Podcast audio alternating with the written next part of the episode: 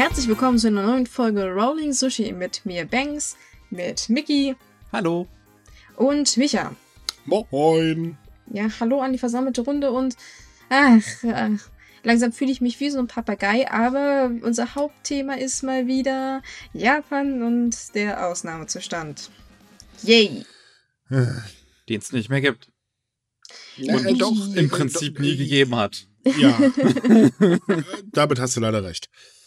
Ja, äh, Japan hat den Aufnahmezustand für 39 Präfekturen aufgehoben. Huhu. Und die Ja. übrig gebliebenen Präfekturen fahren ihr eigenes Ding, um, um sich wieder zu öffnen. Also genau genommen gibt es keinen Ausnahmezustand mehr.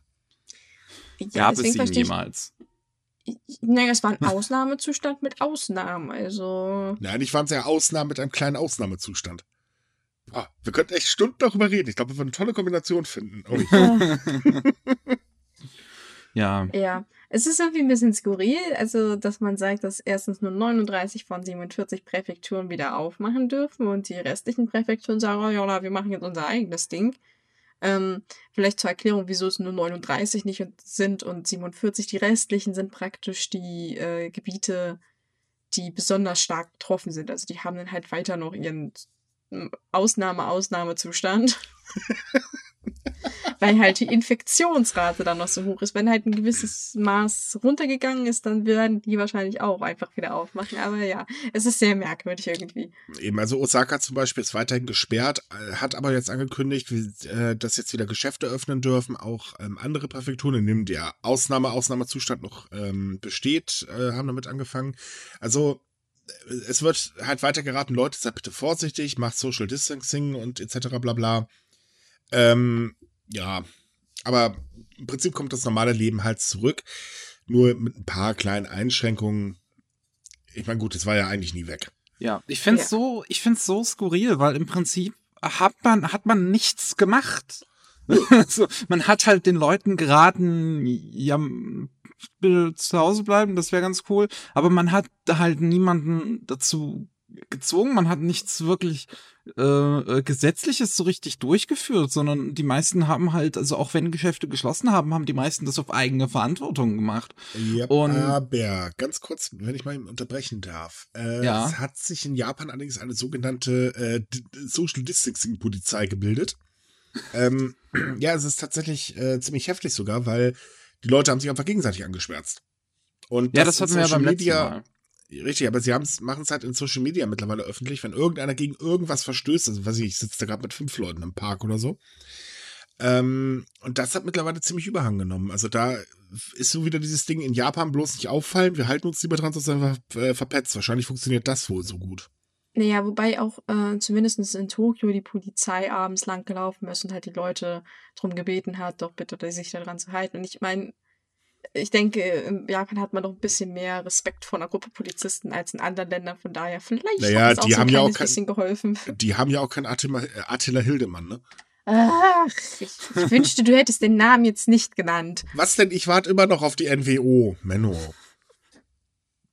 Ähm, Jetzt alle so, so schweigen. Ja, ja, das sind wieder Themen, die haben wir so nebenbei im Podcast. Wobei, wetten, dass wir nächste oder übernächste Woche über eine Hygienedemo schreiben müssen? In, Japan. Mhm. Aber in dem Fall dann wirklich Hygiene. Dann gehen sie wahrscheinlich nämlich die Stadt putzen, im Gegensatz, wie das bei uns so ist. Ja, ich wollte gerade sagen, wir, wir kennen ja Japaner mit Demos und wenn sie mal demonstrieren, dann ist das erstens ziemlich selten und zweitens meistens auch nicht unbedingt eine sehr große Aktion. Und dann wird so demonstriert, wie das Weihnachten abgeschafft werden soll oder so eine Sache. Ich denke, man kann wenigstens sagen, dass die Japaner es irgendwie ein gewisses Maß verstanden haben, dass das eine Situation ist, wo man sich vielleicht an die Regeln halten sollte, weil auch wenn wir zu Anfang ziemlich oft davon berichtet haben, dass nicht sehr viele Leute sich dran halten, hat sich das ja mittlerweile ziemlich gebessert. Also die Bewegungsmuster von den Menschen sind ja wohl zurückgegangen und es arbeiten wohl auch mehr Leute jetzt zu Hause als vorher. Also in Natürlich Tokio, immer noch nicht alle, aber- in Tokio sind es 63 Prozent, die jetzt äh, im Homeoffice arbeiten und Tendenz steigend. hm, Ähm, okay. Ich denke aber auch, Japan nutzt das Ganze ein bisschen als Chance, ähm, die, äh, den Arbeitsstil zu überarbeiten. Also sprich, ähm, normalerweise kennt man das ja klischeetechnisch. In Japan rennt halt jeder ins ähm, Büro, ne, und so weiter und so fort. Und ähm, eigentlich ist die Regierung aktuell ganz froh drüber, weil sie ja sowieso den Arbeitsstil oder die Art zu arbeiten reformieren möchte. Und da kommt ja das natürlich ganz gelegen, dass halt Homeoffice gefördert wird. Denn ähm, es hat ja gleichzeitig auch damit zu tun, wenn Papa und Mama arbeiten müssen, dann muss Kind halt irgendwo abgestiefelt werden oder äh, man äh, schafft sich halt eben kein Kind an. Und die Regierung hofft natürlich, dass das Ganze jetzt die Situation dementsprechend ein bisschen erleichtert, denn ich glaube, das hatten wir im letzten Podcast, dass die Geburtenrate ist immer wieder nach unten gekachelt. Ähm, und von daher äh, nutzt Japan das schon ein bisschen auch als Chance. Es ist ja auch eine Chance, also das darf man natürlich nicht vergessen. Telearbeit ist nicht unbedingt für jeden was. Also äh, manche Arbeitsbereiche funktionieren wahrscheinlich wirklich besser, wenn sie im Büro stattfinden. Aber Herr Doktor, allgemein, Herr Doktor. allgemein äh, könnte das eine sehr große äh, Entlastung für Japan sein, vor allem auch Ja. für den Verkehr. Wenn wir mal uns erinnern, äh, Rush Hours in Tokio machen überhaupt keinen Spaß. Oh nein. Und auch in Bezug auf die Olympischen Spiele, die hoffentlich ja doch noch stattfinden, äh, könnte man ja jetzt sich schon darauf vorbereiten, weil ich glaube, man hatte ja vorher schon geplant, dass für die Olympischen Spiele Leute eher zu Hause arbeiten, aber äh, das wäre bestimmt nicht so wünschenswert, also das Ergebnis wäre nicht so wünschenswert gewesen wie vorher. Ich sehe das Ganze tatsächlich, also, das ist vielleicht mal der bisschen seltenere Fall, ein bisschen pessimistischer noch, als Mhm. zumindest du, Banks. Also ich weiß jetzt, ich bin mir noch nicht sicher, wie Micha dazu steht. Aber ich muss sagen, ich, ich, ich, ich glaube noch nicht so ganz dran, dass das bei den Japanern so richtig angekommen ist. So, das wird immer noch alles, das, das immer noch alles ein bisschen zu flapsig genommen. Also ich glaube auch gerade, dass man halt jetzt wieder das alles aufhebt mit diesem Ausnahmezustand. Ähm, auch wenn der letzten Endes nicht viel bedeutet hat, ist es immer noch, ich sag mal, ein Wort, was Bedeutung trägt, beziehungsweise dass es überhaupt quasi erhoben wird. Ähm, und ich, ich glaube dann, dann das, das, das, das bringt den Leuten schon quasi die Situation näher. Und wenn man das halt jetzt alles direkt schon wieder äh, abschafft nach nicht mal einem Monat, glaube ich, ähm, oder vielleicht ungefähr einen Monat, dann äh, lässt man das so wirken, als sei das ja alles gar nicht mal so schlimm. Ja, also ich glaube, bei den Leuten ist es schon mittlerweile angekommen, dass halt ein Virus da ist und das Ganze ein Problem ist. Ähm, das, natürlich hast du da auch Leute, die halt sagen, ach komm, ey, äh, pf, ne, völlig egal, Virus ist Virus, fertig. Ähm, und oder ganz oft gesagt, ich befürchte eher, dass äh, die Diskriminierung ähm, plus, also halt dieses gegenseitige Aufpassen, Anschwärzen etc. und so weiter, dass das halt jetzt einfach nur noch schlimmer wird. Weil ähm, jetzt hat man halt eben einfach keine Beschränkung mehr. Und äh, trotz allem wird ja immer noch geraten, hey Leute, passt bitte weiter auf. Und der Virus, es dauert halt alles noch so eine ganze Zeit, bis äh, wir über den Berg sind und so weiter und so fort. Und ähm, wir erleben ja jetzt schon eine ziemliche Diskriminierung so von äh, Ärzte, ähm, medizinischem Personal, äh, Menschen, die halt durch die Gegend reisen und so weiter und so fort. Und ich glaube, das bleibt bestehen, wenn es, und es wird wahrscheinlich sogar noch schlimmer werden. Da gehe ich mal tatsächlich ganz Mhm. stark von aus, dass sie halt so nach dem Motto, wir passen jetzt halt selber auf unsere Gesellschaft auf. Und äh, naja, wir wissen, was das in Japan bedeutet. Ja, Selbstjustiz ist in der Hinsicht, äh, denke ich, schon ein Problem. Aber ich würde wieder hingegen auf der anderen Seite einwerfen, dass es immer mehr größere Kampagnen gibt, die versuchen halt aufzuklären. Also klar, die Regierung selbst versucht natürlich so ein bisschen mitzuhelfen, also vor allem beim medizinischen Personal, aber es gibt jetzt sehr viele größere Unternehmen, die sich da halt einbringen. Und wie das halt so ist, auf, weiß ich nicht, größere Unternehmen achtet man ja eher, was die sagen, als wenn da Ministerpräsident sowieso steht.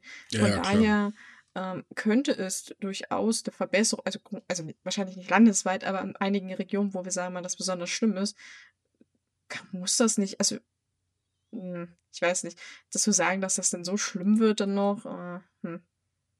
ich, ich glaube eher an eine Verbesserung, aber vielleicht bin ich auch einfach zu optimistisch. Yay. Wir werden es sehen. Genau. Ich glaube, was anderes kann man dazu ehrlich gesagt nicht sagen. Hoffen wir einfach, dass es gut geht und die jetzt nicht alle übertreiben. Und äh, ja, vielleicht schaffen sie es. Ja.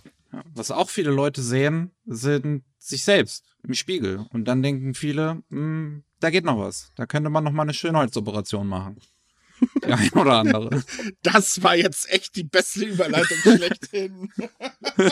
Ich stelle mir das gerade so richtig bildlich vor, du stehst dir vor dem Spiegel und denkst dir so, mm, nee, nee, nee. Da muss ein neues Gesicht Boah, nee, das geht gar nicht. Die Nase mit den Augen. Boah. Dich will ich nicht rasieren, ich brauche was Neues. Ah.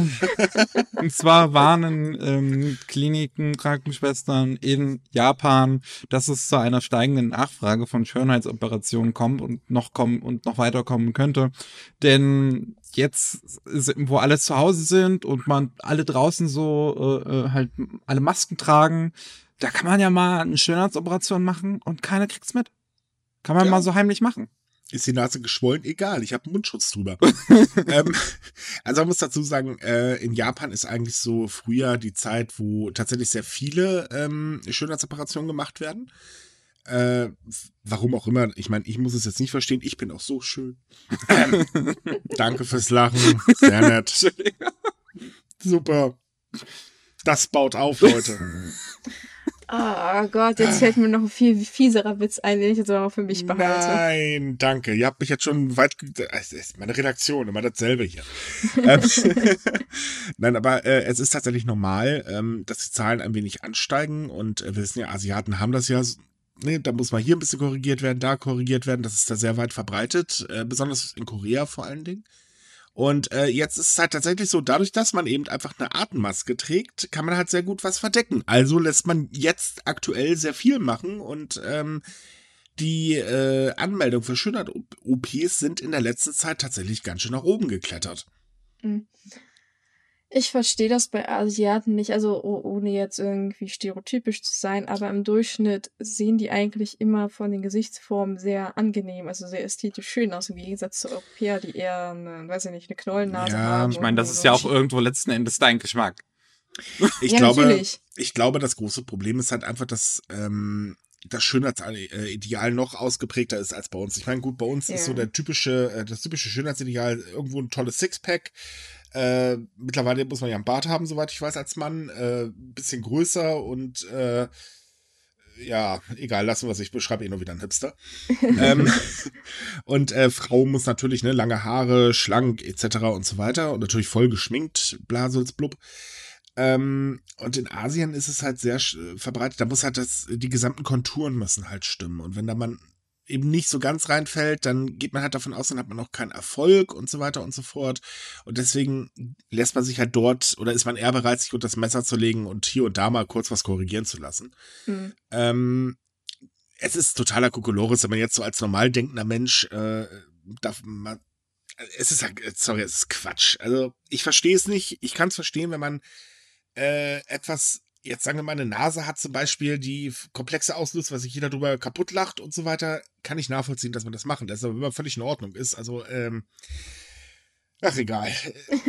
nee, ich glaube, darüber will ich nicht sinnieren. Ähm, ja, auf jeden Fall, es wird halt gerne ausgenutzt. Äh, Faceliftings sind übrigens gerade absolut populär.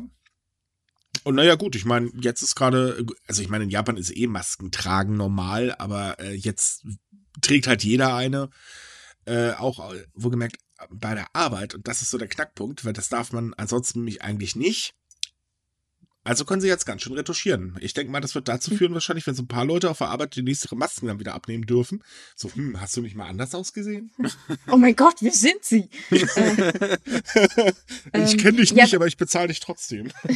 Aber vielleicht dazu noch wegen den Masken, weil du meintest, äh, es ist ja in Asien eher verbreitet mit, mit Schönheits-OPs. Da muss man aber, denke ich, einen sehr klaren äh, Cut zwischen äh, zum Beispiel Südkorea und Japan ziehen. Während Südkorea, glaube ich, das extremste Land zurzeit, was Ja. Schönheits-OPs ist. Und man ist auch überhaupt nicht verpönt. Also es ist total okay, zum 18. Geburtstag dem Mädel eine neue Nase zu schenken. Kein Problem. Äh, Im Japan. Ja, ich weiß, es hört sich komisch Ich an. meine, da muss man So- so- so, hey Schatzi, du hast Geburtstag, komm, mach dir eine neue Nase. Ja, Oh. in so einer kleinen Box oder so. dann ist die halt drin und dann musst du die draufsetzen. Naja, wir machen uns darüber lustig natürlich, aber es ist halt schon ja, es so ist eine ein Sache, sehr weil Druck. Wir ja. verstehen das halt als westliche Menschen nicht. Ja, ja, das sowieso nicht. Aber ich glaube, da brauchen wir auch nicht so schön als OP zu rennen. Das wäre eine Großbaustelle, jedenfalls bei mir. ähm, Einmal Aber- komplett neu machen, bitte. äh, bitte, ich glaube, da wäre der Körperaustauschen leichter. Ähm, dieser, dieser Erfolgsgedanke, der ist halt einfach extrem. Und ich meine, ähm, ich weiß nicht, ob die Leute äh, sich schon mal damit oder unsere Zuhörer sich damit mal auseinandergesetzt haben. Ähm, es gibt da ein ganz krasses Beispiel, äh, wenn man jetzt nicht von Schönheits-OPs ausgeht, der es halt wirklich wunderbar zeigt, wie der Erfolgsdruck ist. Ähm, wenn die Uni-Einschreibungen bekannt gegeben werden. Also bei den Unis ist es halt so, ähm, wenn jetzt zum Beispiel die Uni Tokio äh, die bekannt gibt, da ist, also die Leute, die dort aufgenommen werden, sagen halt, gehen da wirklich von aus, sie haben es für die Zukunft geschafft. Und ähm, da gibt es Bilder, das, das ist der Wahnsinn. Wie die sich alleine dann äh, so freuen oder, oder äh, also die, die Erleichterung so, ah, ich habe für die Zukunft ausgesorgt. Äh, nur weil, weil mein Gesicht halt, schön genug ist. Naja, ehrlich gesagt, nur weil sie es da in dem Fall auf die Uni geschafft haben. Ähm, ja, weil ihr Gesicht schön genug ist, haben es auf die Uni geschafft. Ich glaube, das lag dann eher an den Prüfungsergebnissen. Aber ähm, das, das ist halt wirklich heftig, denn ähm, äh, die, dieses, man muss erfolgreich sein, man muss es, äh, man muss unbedingt einen gewissen Stand in der Gesellschaft erreichen. Und das kann man halt auch mit diesen Schönheits-OPs oder denken viele, dass man das mit den Schönheits-OPs eben auch hinbekommt. Und das ist einfach ein irrsinniger Leistungsdruck. Hm. Ja, was ich aber noch eigentlich sagen wollte zu Südkorea, äh, wie gesagt, es ist halt in Südkorea äh, so was Selbstverständliches. Da gibt es halt auch große Kliniken. Da kannst du nach der, in der Mittagspause hingehen, spritzt dir ein bisschen Botox und gehst dann weiterarbeiten. In Japan ist es halt, ähm, zumindest nach meinem letzten Wissensstand, äh, zwar, sagen wir mal, etwas Schönheits-OPs an sind, sich, sind an sich okay, aber wenn du sie machst, eher nicht. Also weil du ja was an dir selbst veränderst und praktisch mhm. dich aufschubst. Zum Beispiel, das ist bei Stars teilweise ganz krass, dass da richtige Spekulationen gibt. So, hat er sich jetzt die Nase richten lassen? Und wenn das rauskommt, so, uh, das ist ja, geht gar nicht. Deswegen äh, ist es halt jetzt der Moment, dass es ansteigt, weil die Leute es halt, wie gesagt, nicht sehen und keiner dir dann sagen kann, so, haha, du hast ja was richten lassen und so. Mhm. Äh, das ist halt der Punkt, wieso es jetzt meiner Meinung nach ansteigt, weil gerade das, dass man es halt unter der Hand nur machen sollte, ja. Also, ganz ehrlich, äh, ich find's kurios. Jeder, der das machen will, soll's machen. Ich meine, die Dinger kosten auch eine Stange Geld, das darf man ja auch nicht vergessen. Und ich glaube nicht, dass die Krankenkasse dafür zahlt. Hm, nein, also zumindest in Deutschland nicht. Es sei denn, es ist äh, was Medizinisches. Also, Richtig. Äh, wenn, du kannst dir zum Beispiel in Deutschland die Nase richten lassen, wenn es halt äh, gesundheitliche Auswirkungen hat. Okay, ja gut. So, aber da wir jetzt gerade bei hässlich waren, äh, also hässlich zu schön, kommen wir jetzt mal zu un total unattraktiv, denn ähm, die Präfektur Ibaraki, die hat ein Problem. Sie gilt nämlich grundsätzlich in äh, bestimmten Umfragen, die jedes Jahr ähm, neu gemacht werden, als absolut unattraktivste Präfektur. Und äh, da, also dagegen möchte man gerne was unternehmen. Das Problem ist allerdings, das klappt irgendwie nicht so. Deswegen hat Ibaraki ein ganz, ganz gewaltiges Problem. Ähm, um kurz das Problem zu erklären, bevor wir mal auf die unattraktivste Präfektur eingehen. Äh, da Japan ja immer älter wird und bekanntlich Nachwuchsproblem hat, ähm, suchen sich die Leute natürlich, wenn sie jetzt irgendwo hinziehen, logischerweise Hotspots aus. Also Tokio, Kyoto etc. bla. Äh, wobei ich glaube Kyoto weniger, aber Tokio natürlich. Man möchte halt am Puls der Zeit leben. Und wenn man eben als unattraktiv gilt, dann äh, ja hat man diese Leute nicht, also den, den Nachzug nicht. Äh, was natürlich das Arbeits, ähm, äh, den Arbeitskräftemangel natürlich extrem verschärft. Und Ibaraki äh, versucht das schon seit Jahren immer mit verschiedenen Aktionen, sei es jetzt eine virtuelle YouTuberin, äh, Comedy-Spots und so weiter, um sich halt attraktiv zu machen. Und es klappt einfach nicht. Obwohl das eigentlich seltsam ist, weil so schlimm ist es da nicht. Also jedenfalls meiner Erfahrung nach. Hm. Ich war noch nicht da. Ja, vielleicht, ja, nicht, aber vielleicht ist, ist, geht sie halt als unattraktiv, weil sie einfach langweilig ist und nicht, weil sie einfach. Aber genau ist. das ist sie ja nicht. Es ist ja nun mal so. Also nehmen wir mal zum Beispiel ähm, die Ohr, äh, Ohrerei. Heißt das so, ne? Ich glaube ja. Ähm, da findet ein Fischereifestival statt. Das, äh, da nur die Schule bei Girls and Panzers genauso heißt, dann ist das natürlich das absolute Zentrum. Sprich, es kommen natürlich auch sehr viele Fans hin, aber sie bleiben halt nicht da oder wollen da nicht bleiben. Es wird erstmal Panzer geangelt ja, so Panzer und Angel. das äh, Spin-off. Ähm, wenn man aber jetzt Ibaraki sich mal genau anschaut, ist es halt so, eigentlich ist es eine ziemlich reiche Präfektur, also die äh, haben dann einen sehr, sehr guten ähm, Lebensstandard. Äh, das ist im Prinzip ähm, der äh, Melonenproduzent schlechthin in Japan. Trotz allem kennt man ja komischerweise nur ähm, Melonen aus Hokkaido und so weiter, weil die es halt geschafft haben, da so Premium-Ding zu basteln und halt eben die Marke zu, äh, ähm, äh, so hoch zu halten, also so eine Luxusmarke zu kreieren. Ähm, und die Barake ist, guckt, egal bei was, immer aus der zweiten Reihe zu. Und das ist eigentlich schon ziemlich heftig. Also sie werden einfach nur so ein bisschen vergessen, weil sie halt immer nur Platz zwei sind. Ja, ja, genau. Das ist irgendwie very sad. Aber da frage ich mich, was Das kann man ist noch mein dagegen Leben. tun? Ja, was war dagegen? Äh, jetzt bringst du mich voll aus der Zeit. Sei doch mal ruhig auf den billigen Plätzen, Mensch. Immer das Gleiche hier. Ähm, oh je. Äh, nein, das ist so, was man dagegen tun kann, ist natürlich eine große Preisfrage. Ich meine, klar, im Prinzip fährt jede Präfektur in Japan immer mal wieder Imagekampagnen. Woran das bei Ibaraki liegt, dass sie halt immer grundsätzlich so ablosen, ist halt die große Preisfrage. Das kann sich irgendwie keiner so wirklich vorstellen, warum. Ich muss auch sagen, ich gucke gerade im Hintergrund dieses ähm, Video von der Virtual YouTuberin und ich meine, gut, ist jetzt ein Thema, wo ich nicht ganz so von begeistert bin mit den ganzen Virtual YouTubern und so, aber die zeigen da so, so Bilder und Videos von der Landschaft und das sieht schon echt schön aus. Also da ist so ein großer Wasserfall, der sehr schön ist. Die haben da vorher so eine große Blumenanlage gezeigt. Ähm, Also Sehenswürdigkeiten gibt's da genug, Festivals gibt's da genug. das ist auch eine Es ist ziemlich eigentlich- große es- Statue irgendwie, die wohl die drittgrößte der Welt sein soll. Aber halt Also. nicht die größte. Ja, ja, ist, ja. Willkommen auf Platz drei in dem Fall. Aber es ist, also, es möchte halt einfach keiner dort wohnen. Es ist eine sehr ländliche Gegend, muss man dazu sagen. Ähm, weil das ist halt, glaube ich, auch der größte Agrarproduzent äh, in Japan. Äh, tja, es will halt keiner dahin. Hm. Ach, das ist irgendwie schade. Aber ich meine, es gibt ja auch in, in Deutschland so Regionen, die so nicht städtisch sind, aber auch nicht wirklich ländlich, so ein Zwischending. Und die eigentlich sehr attraktiv sind und trotzdem, ähm, ja, so ziemlich abgehängt werden Mhm. Tourismus etc. Und da frage ich mich auch immer so, ich meine, die geben sich teilweise so viel Mühe, die haben dann irgendwelche Kampagnen, und dann wird Werbung gemacht und trotzdem kommt keine Sau dahin, einfach weil, keine Ahnung, weil der Ruf halt einfach so schlecht ist. Ich glaube, das ist so eine Sache, die, wenn sie sich auch einmal so etabliert hat, dann kriegst du die halt auch einfach nicht so, so, so easy wieder weg, ne? Nee, Ja, so wie Bielefeld nicht existiert.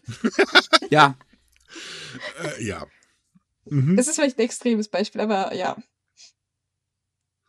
Ja, es ist ein extremes Beispiel. Also man weiß in Japan zumindest, dass Ibaraki existiert, also ja immerhin schon etwas. Äh, es äh, Video mit der virtuellen YouTuberin ist ja wirklich, oh Gott, oh Gott, oh Gott. Ich hab's gerade nebenbei laufen. Boah, das muss man ausmachen, das ist ja eine Katastrophe.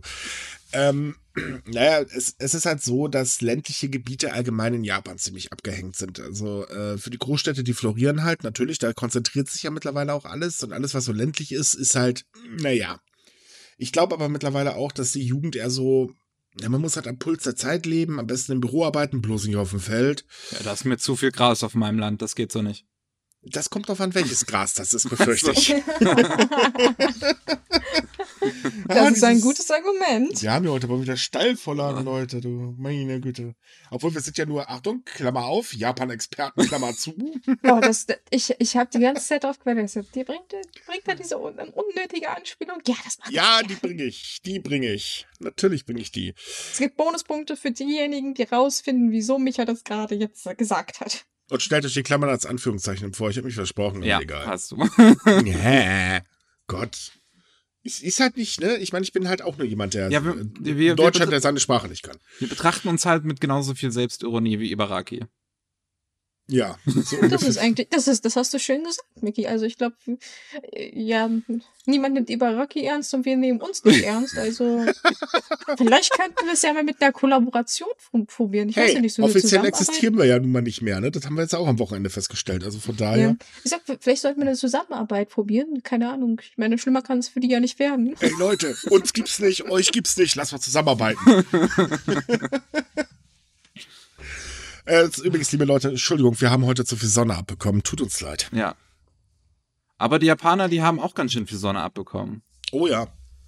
Denn es wird heiß. Es wird viel zu heiß, um es mal so zu sagen.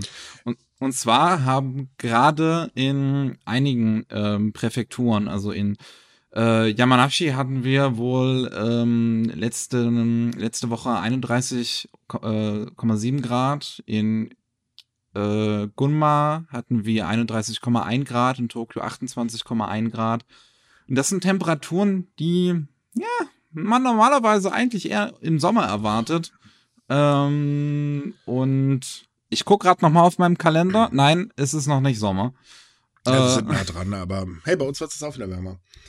Ähm, Ja, ist tatsächlich ein Problem, weil es unterstreicht halt das allgemeine Problem von Japan, dass äh, das Land unter dem Klimawandel leidet. Und ja, Leute, es gibt einen Klimawandel. Ich will darüber nicht nachher in den Kommentaren diskutieren.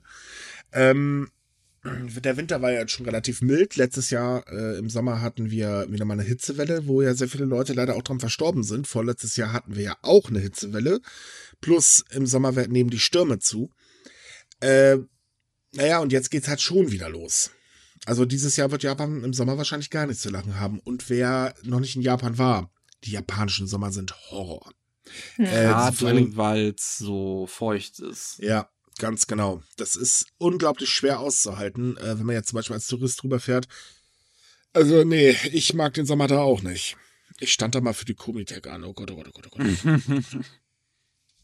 Also ich muss auch sagen, so selbst in Deutschland, ich bin halt kein Sommermensch. Und jedes Jahr denke ich mir, ich habe echt keinen Bock auf den Sommer. Aber ich muss sagen, dieses Jahr habe ich fast schon ein bisschen Angst vor dem Sommer. Ja. ja. Ich, ich stimme dazu. Ich, ich weiß nicht, Menschen, die so mit voller Vorfreude sagen so, ich liebe den Sommer. Da hat, die haben meistens so einen irren Blick und ich bin mir sicher, das sind Soziopathen. das, das also liegt am, das, das liegt an, nein, das liegt entweder am Bräunungsmittel oder es liegt an einer, äh, äh, wie heißt das, Sonnencreme und die sollte man ja nicht trinken bekanntlich und ich befürchte, da wird irgendein Stoff runtergemixt. Ja, ja, Sonnenmilch, Und dann einfach auf Ex das Zeug.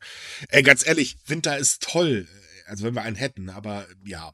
Wir dürfen uns auf ja. jeden Fall als Wintermensch darauf einstellen, bald ist er nicht mehr da. Und gerade ja, dieses nein, Jahr könnte das halt ja, also super unangenehm werden, wenn wir halt alle Masken tragen müssen. Relativ. Also da muss ich sagen, ich habe eine ziemlich coole Maske, die ist eigentlich ganz okay. Das funktioniert. Problem ja. mit den Masken ist aber Japan. Denn ähm, dadurch, dass es natürlich sehr feucht ist, äh, ist das Atmen so schon sehr unangenehm im Sommer. Hm. Und wenn du dann noch eine Maske auf dem Kopf hast, äh, ja, dann wird es halt richtig schwierig. Und mittlerweile machen sich einfach unheimlich viele Menschen Sorgen, dass ähm, die Gefahr eines Hitzschlags durch die Masken im Sommer steigen äh, wird. Und wir können ja nicht davon ausgehen, dass wir die Mas also auch wir natürlich die Maske im Sommer definitiv noch nicht abnehmen werden. Hm. Ähm, was in meinen Augen auch richtig ist, wohlgemerkt, äh, solange man halt jetzt keine Atemprobleme hat oder wie auch immer. Ähm, aber die Gefahr ist halt da und die Angst wächst und auch Ärzte warnen mittlerweile davor, äh, dass man da halt Maßnahmen ergreifen soll, damit man halt eben keinen Hitzschlag bekommt. Eine Maßnahme dazu sind übrigens gekühlte Masken aus dem Automaten. Es die ist, ich eigentlich ziemlich cool finde. Ja, es ist eine nette Idee. Also du hast einen mhm. Automaten, der ist auf 4 Grad Celsius runtergekühlt und da kannst du dir äh, Masken draus kaufen für 690 Yen ja, ist eine nette mhm. Idee halt. So, weiß ich nicht. Kann ich auch nicht weiter zu sagen. Die hast du dann halt aber auch nur einmal gekühlt. so. ja, Danach musst du sie halt wieder in den Kühlschrank legen. Äh, gut, aber die Idee ist doch nicht schlecht. Ich meine, das wäre vielleicht für uns für den Sommer auch was. Pack das Ding einfach in Eisfach, ne? Und dann geht der halt eben mit einer ziemlich steifen Maske raus. Ja, ja aber ich kann einfach aus Erfahrung sagen, das hält nicht lange. Also ich habe nicht angefangen, von mal Stoffmasken in den Eisschrank zu packen, aber tatsächlich mein, mein Frühstück in der Brotdose, weil ich ja mal zur Uni fahre frühmorgens im Sommer. Und dann habe ich das als Kühlakku praktisch in den Rucksack gepackt und dann war mein Rucksack halt runtergekühlt, was halt für Wasser und so ganz praktisch ist. Aber es hält, wie gesagt, bei gewissen Temperaturen, also ab 30 Grad, bringt das vielleicht. Also es bringt nicht wirklich viel. Du hast vielleicht 10 Minuten, dass es kühl ist, wenn du es so draußen hast und dann ist auch wieder vorbei. Ich weiß also nicht, wie effektiv das auf lange Sicht ist. Es ist halt, ich weiß nicht, ich finde es so ein bisschen rausgeschmissenes Geld. Wenn, in Japan ich, sind die aber voll der Renner. Ich meine, es werden über 400 Stück täglich verkauft. Es gibt nur zwei Automaten, wo die äh, ähm, gekauft werden können. Also von daher. Naja, Respekt, das ist halt eine gute Verkaufsidee, aber effizient ist es nicht wirklich. Also nicht, wenn sie irgendwie ein Kühlmittel oder ein Kühlakku drin haben, etwas, was halt Kühle speichern kann. Das sind ja tatsächlich nur Masken, die in diesen kühlen Automaten drinstecken. Mehr ist es nicht. Nö, natürlich nicht. Das sollte man, wie gesagt, vielleicht dazu sagen. Das ist halt wirklich einfach nur jemand hat eine Maske in den Kühlschrank gepackt und das war's. Ja. Aber er hat daraus eine Verkaufsstrategie gebastelt. Das ja, Leistung. Das ist definitiv eine clevere Idee, ja. Ich meine, hier auch in der mhm. Stadt habe ich äh, gestern erst gesehen, verkaufen selbst die Zigarettenautomaten mittlerweile äh, Masken. Echt? Ja. Krass. Welche Ironie. Zigarettenautomaten und Masken. ja, aber gut, Money. schon. Aber ich bin mir also vielleicht in Bezug auf die Hitze, ich bin mir ziemlich sicher, dass Japan sich äh, für dieses Jahr auch wieder äh, viele neue Ideen einfallen lässt. Also man war ja letztes Jahr schon ziemlich kreativ von irgendwelchen neumodischen Sonnenschirmen bis Hitzehelmen, die die Gouverneurin von Tokio vorgestellt hat. Die Diese zwar an Samurai, Schirm Schirmmasken, ne? ja, die angeblich an Samurai-Helme erinnern sollen, aber mehr irgendwie aussahen wie Kindergartenkinder auf dem Schulausflug. Äh, ja, aber ich denke, dass da halt auch noch was kommt. Und ich denke, die Deutschen werden auch dieses Jahr in der Hinsicht auch kreativer werden, weil ich stimme da halt Micky zu. Ich befürchte, es wird ein wahnsinnig heißer Sommer, Ja, also noch ja. schlimmer als letztes Jahr. Und mir graut es. Und ich hoffe sehr, dass tatsächlich meine Uni bis zu meinen, meinen Semesterferien noch zu bleibt, damit ich Juni, Juli Also nicht ich- in den Zug muss. ich spiele jetzt mal total Pessimist, denn ähm, die Hitze ist sowieso schon gerade für ältere Menschen natürlich verdammt anstrengend. Ähm, das große Problem sehe ich aber ehrlich gesagt eher für die Bauern, weil die Oh ja. sind ja schon sehr äh, Mitleidenschaft gezogen. Und äh, wie das jetzt werden soll, keine Ahnung. Das Schlimme ist halt eben, dadurch werden bei uns auch die Lebensmittelpreise logischerweise teurer. Und das wird in Japan genauso passieren, wenn das jetzt wieder so brütend heiß wird. Und Mhm. äh, naja, wir wissen ja, in Japan ist es schon ganz schön teuer, wenn man so einkaufen geht. Das macht die Sache also leider nicht besser. Ja, wir dürfen ja nicht vergessen, dass die Bauern zurzeit sowieso viele große Probleme hatten. Wir hatten halt äh, Hitze, Regen, Überschwemmung, äh, dann Schneegestöber und jetzt, wenn wieder Hitze kommt, dann bleibt ja nichts mehr übrig. Richtig. So, und ähm, naja, ich meine, alternative Einnahmequellen kommen ja momentan auch nie eingereist. Also von daher. Ah. Es ist irgendwie schrecklich, dass man zusehen muss, wie, wie so, das funktioniert nicht, das funktioniert nicht. Oh, habe ich eigentlich schon gesagt, dass Naja. das halt auch noch schief geht. Schrecklich finde ich eher, dass wir genau sehen, was passiert oder beziehungsweise genau wissen, was passiert und einfach keine Sau was dagegen unternimmt. Weil äh, man hätte jetzt die ganze Pandemie ja vielleicht eventuell als Chance ansehen sollen, aber mm, nee, wir machen lieber danach so weiter wie vorher auch. Ich meine, Nur, dass in Deutschland gibt's mal wieder eine neue Abwrackprämie, aber ansonsten. Mal wieder schön, schön die, die Autoindustrie unterstützen, so jedes andere europäische Land so, ach, wir machen jetzt hier mal Fußgängerzonen und, und unterstützen, machen, machen mal Mhm. irgendwie neue Fahrradwege. Deutschland so, ja, Kaufprämien für Autos. Kauft Autos, los! Der Witz ist, in der Gastronomie arbeiten mehr Menschen als in der Auto. Äh. Selbst mit Zulieferern dazugerechnet arbeiten immer noch mehr Menschen in der Gastronomie. Warum unterstützt man nicht die Gastronomie? Gut, die haben nicht so eine gute Lobby, okay, aber äh, naja. Ich liebe der Kapitalismus. Mhm. Ich sehe schon, wenn wir weiter so machen, müssen wir irgendwann mal anfangen, weiß ich nicht, äh, die Sowjet-Nationalhymne einzuspielen. Wir Ja. bashen so gegen, gegen Lobbyismus immer.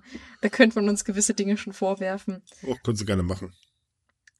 Ja, ich meine, das war jetzt nicht, dass ich das Ey, negativ uns wurde finde. letztens vorgeworfen, dass wir ein Arm der Antifa sind. Hm. Also ich würde sagen, wir machen jetzt, neu, wir nehmen ein neues Intro jetzt als Lied. Wir, wir spielen immer die Hymne der UdSSR. du haust aber hier raus, du.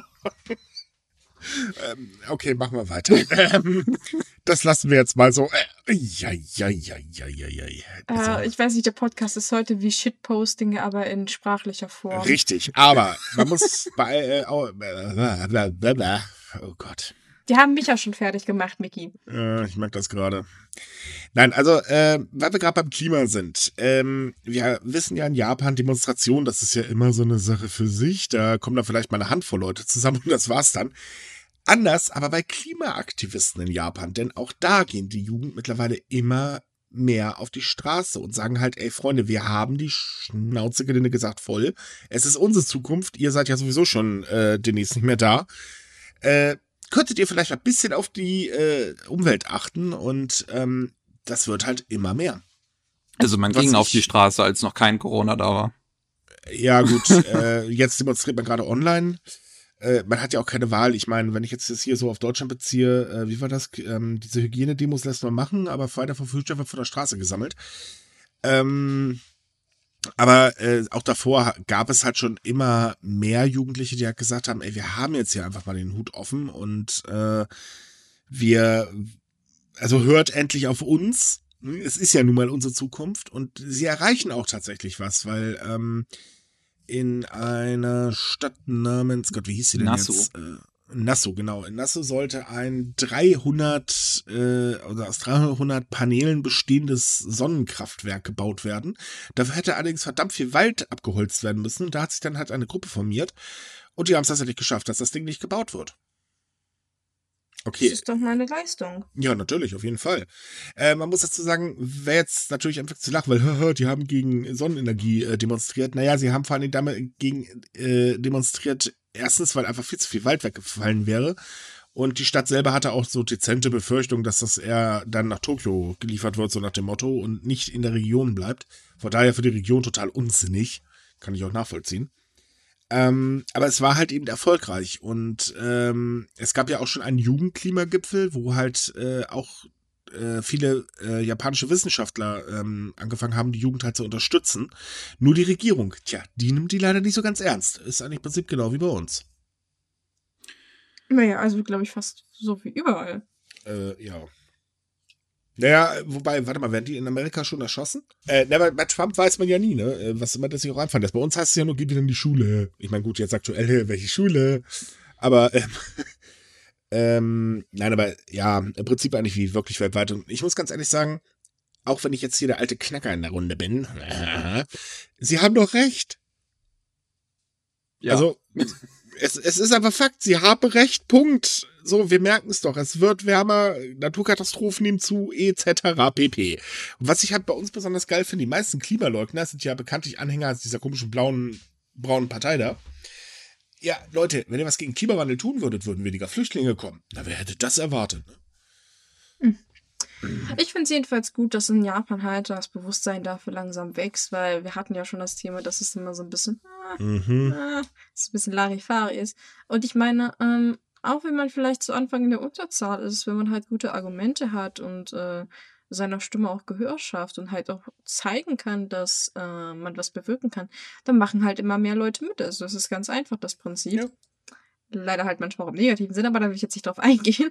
Äh, von daher, ich hoffe, dass mehr Schüler und junge Leute das in Japan sich anschauen und sagen, hey, sie haben ja irgendwie recht.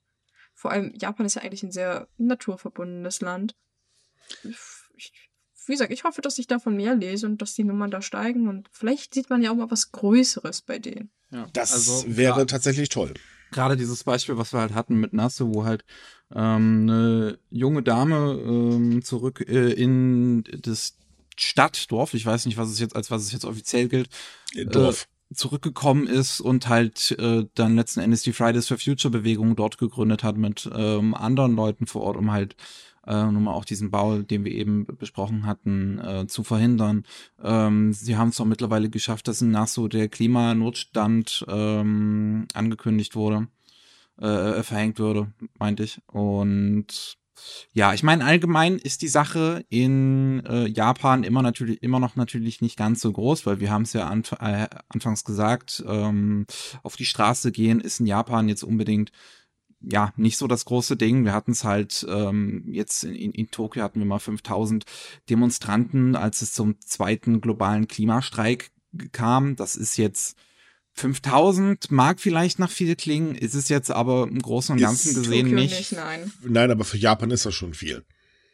Für Japan ja, aber wenn man es halt hochrechnet auf die, die Bevölkerung eigentlich nicht. Also man muss jetzt halt unterscheiden, auf was man es bezieht.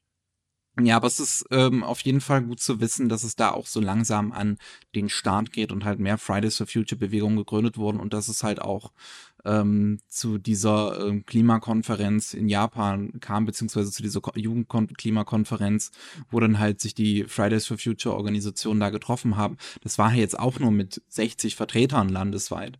Aber mhm. das ist, es ist ein Anfang. Ja, ja, es ist besser als nichts. Eben. Das ist der Punkt. Es ist besser als nichts. Und es wird halt wirklich auch Zeit, weil, sorry, aber die Erde tickt nochmal wirklich äh, aus ihrem, äh, pfeift aus dem letzten Loch. Und äh, ich, also ich zu meinem Teil möchte zumindest noch mitbekommen, ob ich Rente kriege oder nicht. Und das entscheidet sich erst ein paar Jahren. Also warte gefälligst mit der Zerstörung ein bisschen. Danke. ähm, aber weil wir gerade bei Schwachsinn von der Regierung sind.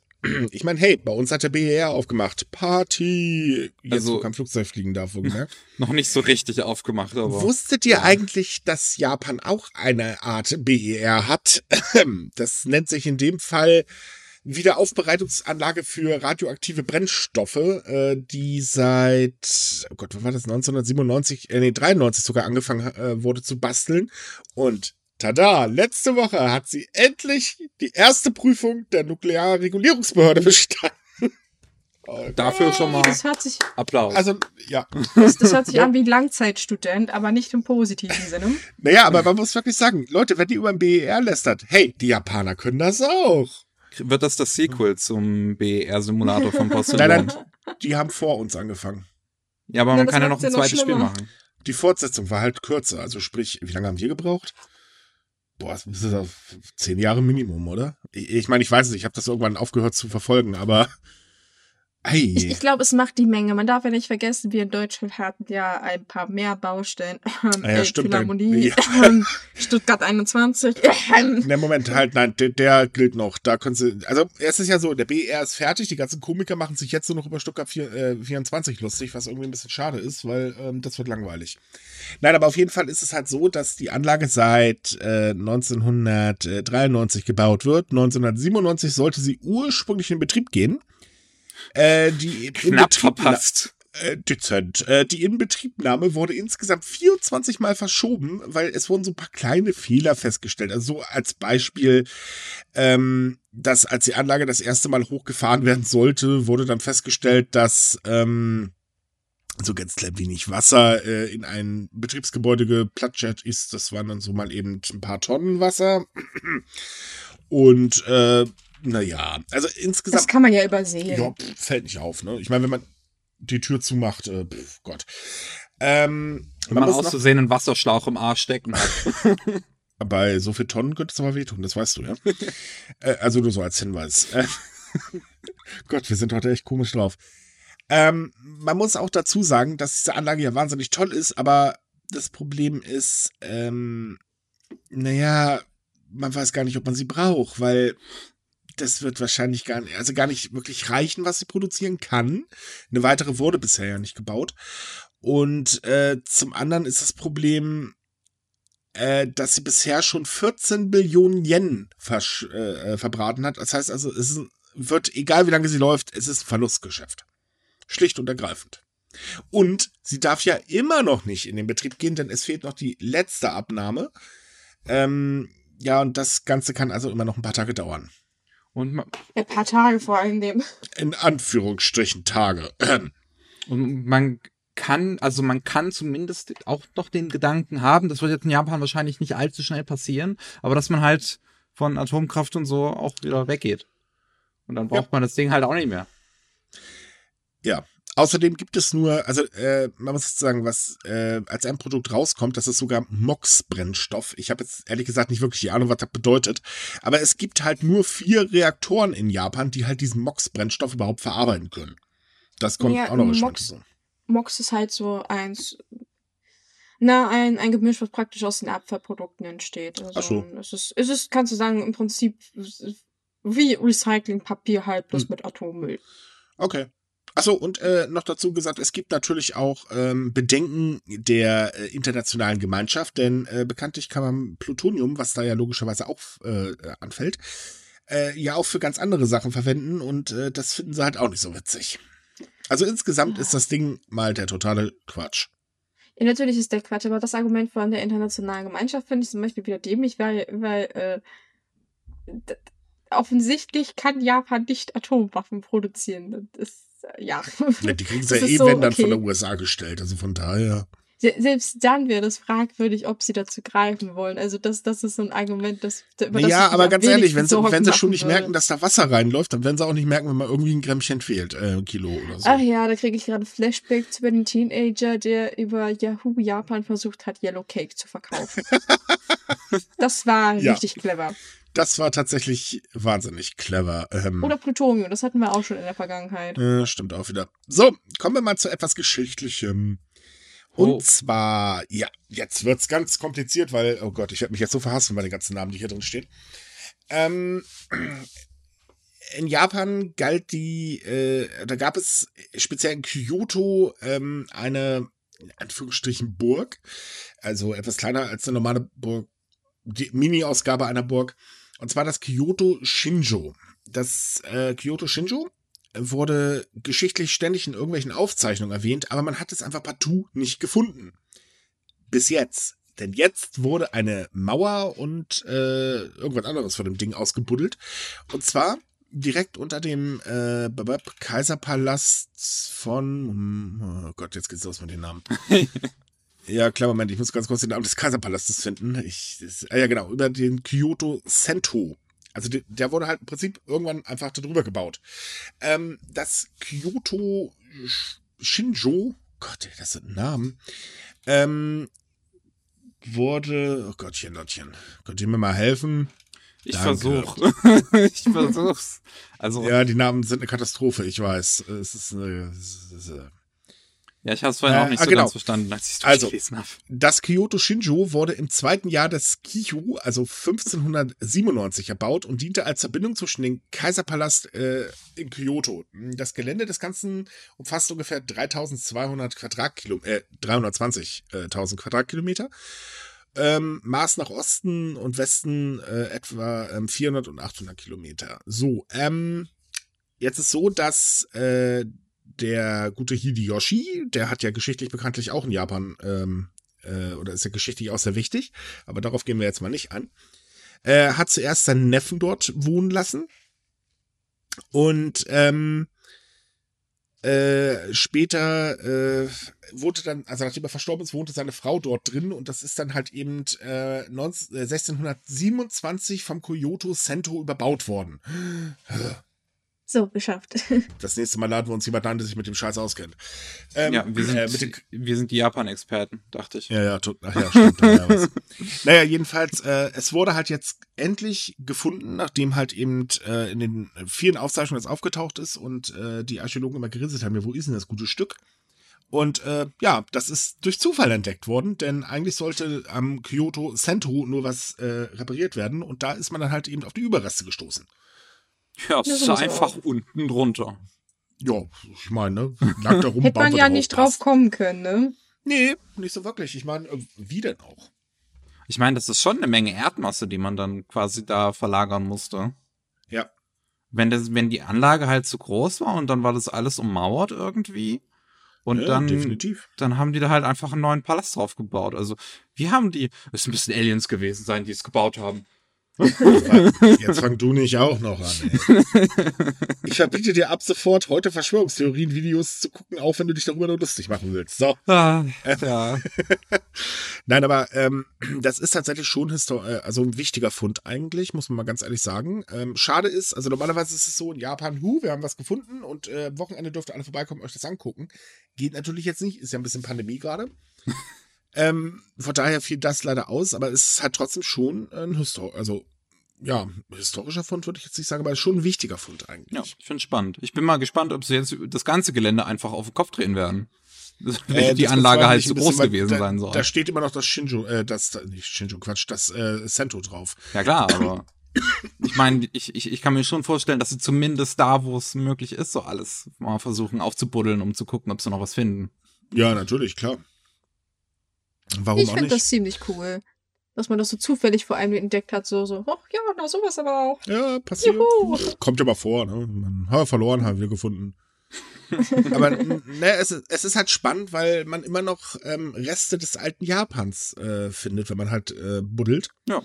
Und äh, das ist ja jetzt nicht die erste Entdeckung, war ja schon letztes Jahr, äh, haben sie ja schon ähm, irgendwie ein, was war das, äh, ein äh, Wasserkanal irgendwie gefunden, der also für kaiserliche Rituale genutzt wurde und so weiter. Und gerade in Kyoto, ich denke mal, das ist so ähnlich wie in Köln. Du kannst halt drei Meter buddeln und irgendwas findest du dann auf jeden Fall. ist doch so. Und weil wir gerade. Boah, ich weiß nicht, was ich bei der nächsten Japan-Reise machen werde. Ich packe schon mal die Schaufel ein. Oh Gott. aber nicht in Tokio, das bringt nicht viel, das weißt du, ne? Ja, ich würde sagen, äh, es ist aber schon sehr interessant in Japan, dass man halt immer noch wirklich sehr, sehr viele Sachen findet, auch an den verschiedensten Stellen, wo man gar nicht denken würde, dass man das findet. Und ähm, auch vor allem Sachen, die historisch so wichtig sind. Also es ist ja nicht so, dass man sagt, ah ja, wir haben jetzt hier wieder eine Ruine gefunden und da ein paar Tontöpfe, äh, yay, das kommt jetzt zu den anderen 30 du Millionen. Du wertest gerade alles ab, was Archäologen bei uns finden. Ne? Das weißt du, oder? Nein, also so wollte ich das natürlich nicht sagen. Aber ich wollte sagen, dass die, die Funde, die in den letzten paar Jahren gefunden wurden, ähm, tatsächlich so besonders sind. Also ich kann mich auch erinnern, dass irgendwelche Tonkrüge gefunden wurden, die belegen, dass gewisse Techniken und Völker viel, viel früher existiert haben, als man eigentlich angenommen hat. Also es ist so wahnsinnig Hatten wir nicht letztens auch schon mal was aus Kyoto, das irgendwie äh, Sake. Genau, das, das mit dem Sake, genau, das hatten wir auch mhm. was letztens im. Hatten wir auch besprochen. Da wurde dann im Prinzip äh, festgestellt, dass Sake viel, viel früher als äh, bisher bekannt wurde, äh, in Japan schon hergestellt wurde. Ja. Ähm, auch sehr, sehr spannend, muss man ganz ehrlich sagen. Ähm, also es ist definitiv faszinierend und wer sich ein bisschen mit der Geschichte Japans beschäftigt, äh, meinetwegen auch als Achtung, Gänsefüßchen, Japan-Experten, ähm, die ist wirklich unheimlich spannend. Solange man nicht darauf reinfällt und nur dieses Romantisierte mitbekommt, ähm, ist es wirklich sehr, sehr interessant. Da sieht man auch halt, wie, wie, wie, wie sagt man, wie flexibel eigentlich Geschichte ist. Mhm dass sich Geschichte einfach wahnsinnig schnell wieder ändern kann. Man sagt übrigens, ähm, flexibel man jetzt nicht, dass man sich so hinbiegen kann, bis es einem passt. Äh, nur so Nein, das, das meint ich nicht. Mir fiel gerade kein anderes Wort dafür ein. Ich meine, die haben, also wenn man mal wirklich tatsächlich so drüber nachdenkt, haben die relativ schnell dann einfach einen neuen Palast wieder drauf drüber gebaut. So. Ja, ja, klar. Das geht. Ich meine, gut, man war halt, äh, oder Japan gilt ja als sehr effektiv, ne? Ja. Zack, zack, und äh, jetzt machen wir mal und fertig. Ich finde schön, wie du sagst, Japan ist sehr effektiv und gerade haben wir noch darüber gesprochen, dass sie eine Wiederaufbereitungsanlage haben, die 24 ja, Jahre gebraucht Ausnahmen bestätigen die Regel. Ähm. äh, weil wir aber gerade beim Wiederentdecken sind, na, obwohl das Wiederentdecken weiß ich jetzt nicht so ganz, aber äh, Bären in Hokkaido entdecken auch langsam mal was wieder, und zwar die Städte. Ja, ist ähm, typischen Na Nature is Healing, We Are the Virus Witz hier reinbringen. Nein, nein, nein, nein. Machen wir heute nicht. Der ist alt und hat einen Bart. Ach verdammt, ich habe mich gerade beschrieben. Mist. nein, also es ist so, ähm, äh, Bären sind eins der wichtigsten oder der tierischen Symbole für äh, Hokkaido.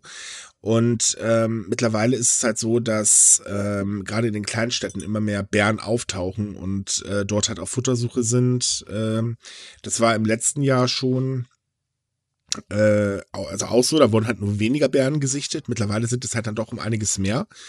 Äh, das hängt einmal damit zusammen, dass sie halt einfach durch die Überfischung etc. und so weiter natürlich kaum noch, also schwer, äh, durch die Überfischung und so weiter Probleme haben, Futter zu finden.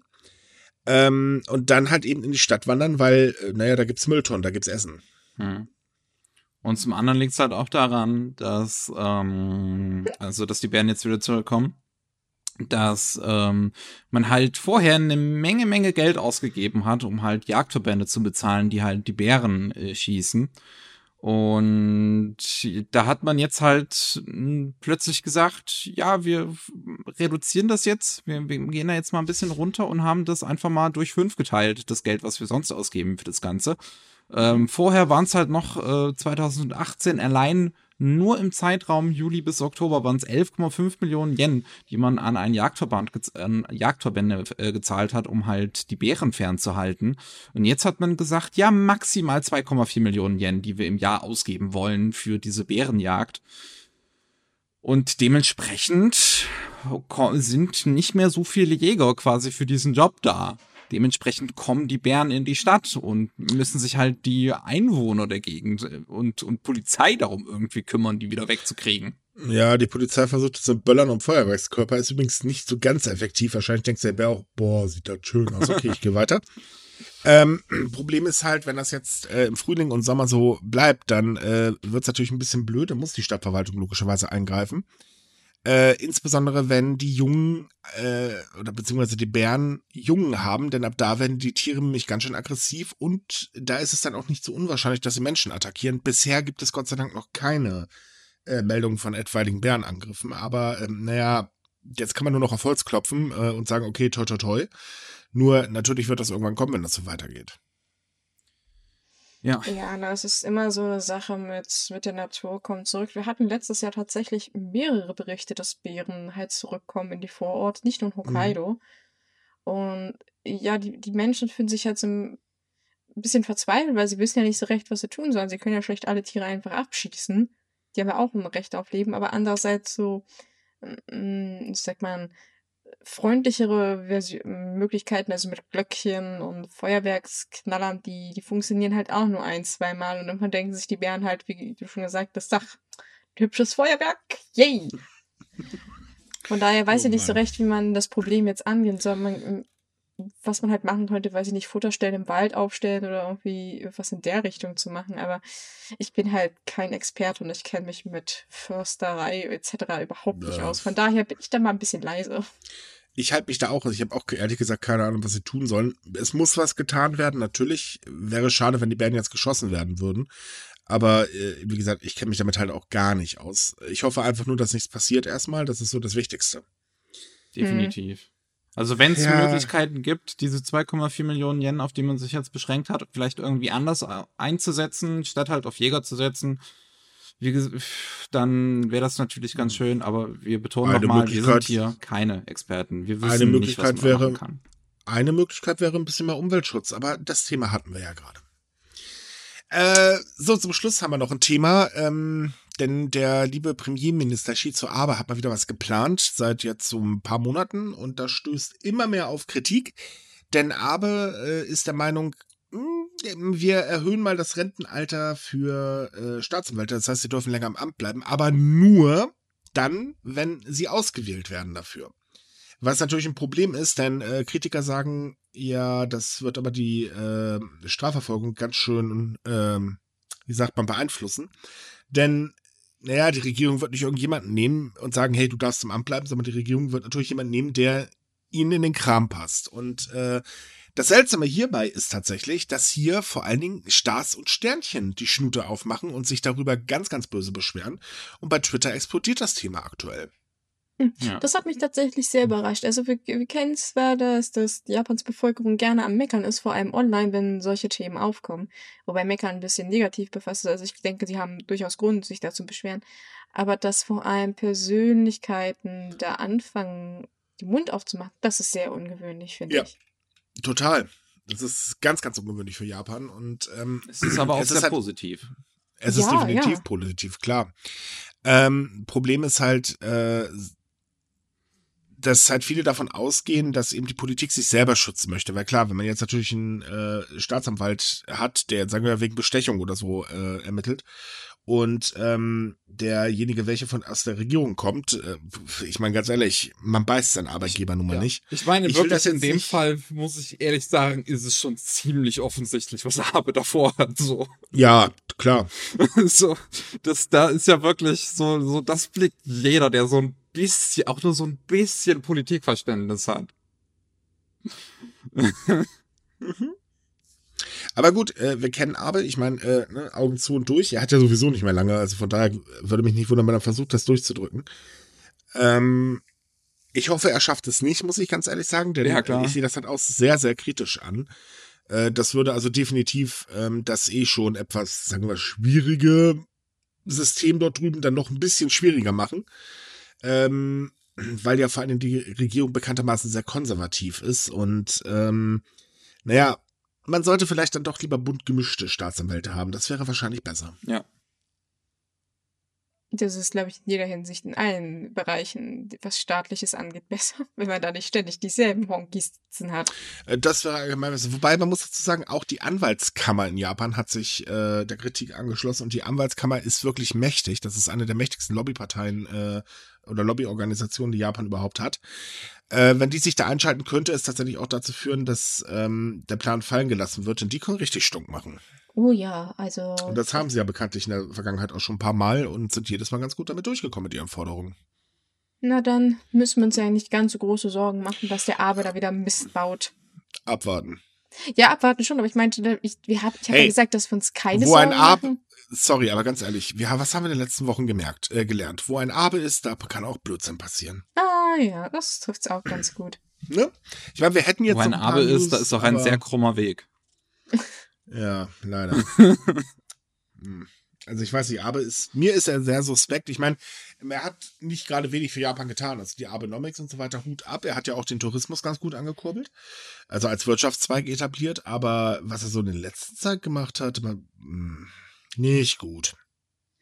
Aber gut, ich gehe eh von aus, er wird noch ein Jahr dranhängen. Ich Oder würde auch generell, generell würde ich in dem Fall jetzt sagen, sollte man das äh, äh, Rentenalter vielleicht von den äh, äh, Staatsanwälten gar nicht erhöhen. Also, also selbst wenn man jetzt halt sagen würde, äh, wir machen das jetzt auf 65, aber halt, wir lassen diesen, äh, äh, diesen Schritt weg, dass wir nur bestimmte halt mitnehmen, sondern halt dann Mhm. jeden lassen. So, ich würde sagen, dass man das halt generell nicht erhöhen sollte, weil ich glaube, ab einem gewissen Alter, gerade so in dem Bereich werden diese Anwälte vielleicht auch irgendwann voreingenommen. Also irgendwann ist halt auch einfach die Zeit vorbei, so. Ja, natürlich. Äh, also auf jeden Fall. ähm, gut, Problem ist natürlich auch bei der Staatsanwaltschaft, die haben halt ein Nachwuchsproblem.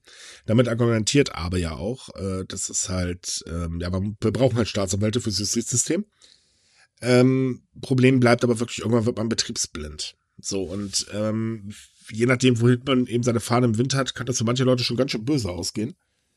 Ähm, und Japan, wir wissen, man landet schneller im Gefängnis, als man manchmal gucken kann.